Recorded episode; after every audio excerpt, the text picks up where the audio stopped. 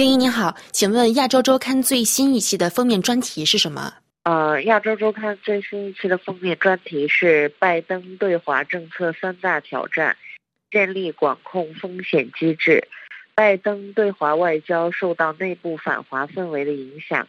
强调强硬路线，但经济利益又与中国高度挂钩。拜登对华政策的三大挑战是：军事上如何建立管控风险机制，避免在台海与南海擦枪走火；经济上如何面对中美难以脱钩的连体婴效应；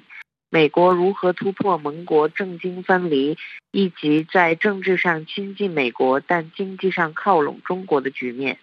美国为何需要尽快建立管控风险的机制呢？中美应该如何建立这种的机制？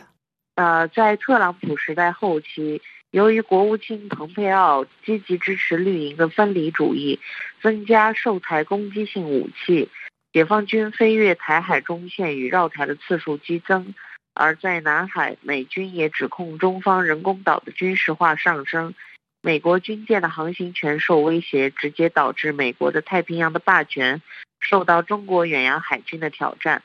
若一旦擦枪走火，后果不堪设想。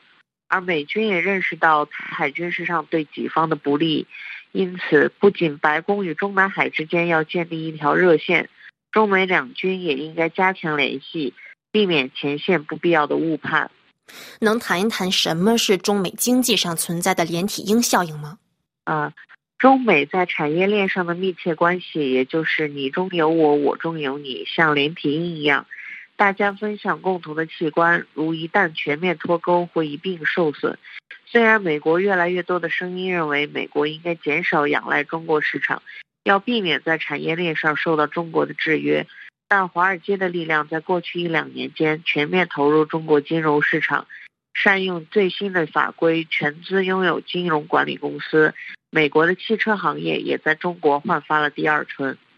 怎么看待美国在亚洲和欧洲的盟国出现政经分离的现象？拜登上台之后，急需要解决欧洲与亚洲盟友的骑墙现象。在政治上，欧洲的盟国都会重申与美国的密切外交关系，但在经济上却越来越靠拢中国。因为中国在高新科技方面的发展以及广阔的市场，可以弥补美国的劣势。新任美国国务卿布林肯欧洲渊源深厚，有利美国迅速修补特朗普所破坏的欧美关系，也令拜登可以在对华政策上获得更多，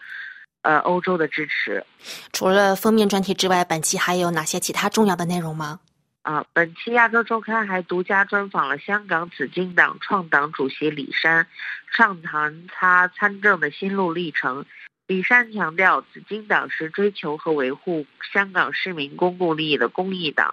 核心主张是为全体香港人追求百年一国两制，致力以自身优势推进香港智库、人才库及中西合璧三方面的发展。好，感谢丁一。以上是本期亚洲周刊的全部内容，我是倪楠，感谢收听。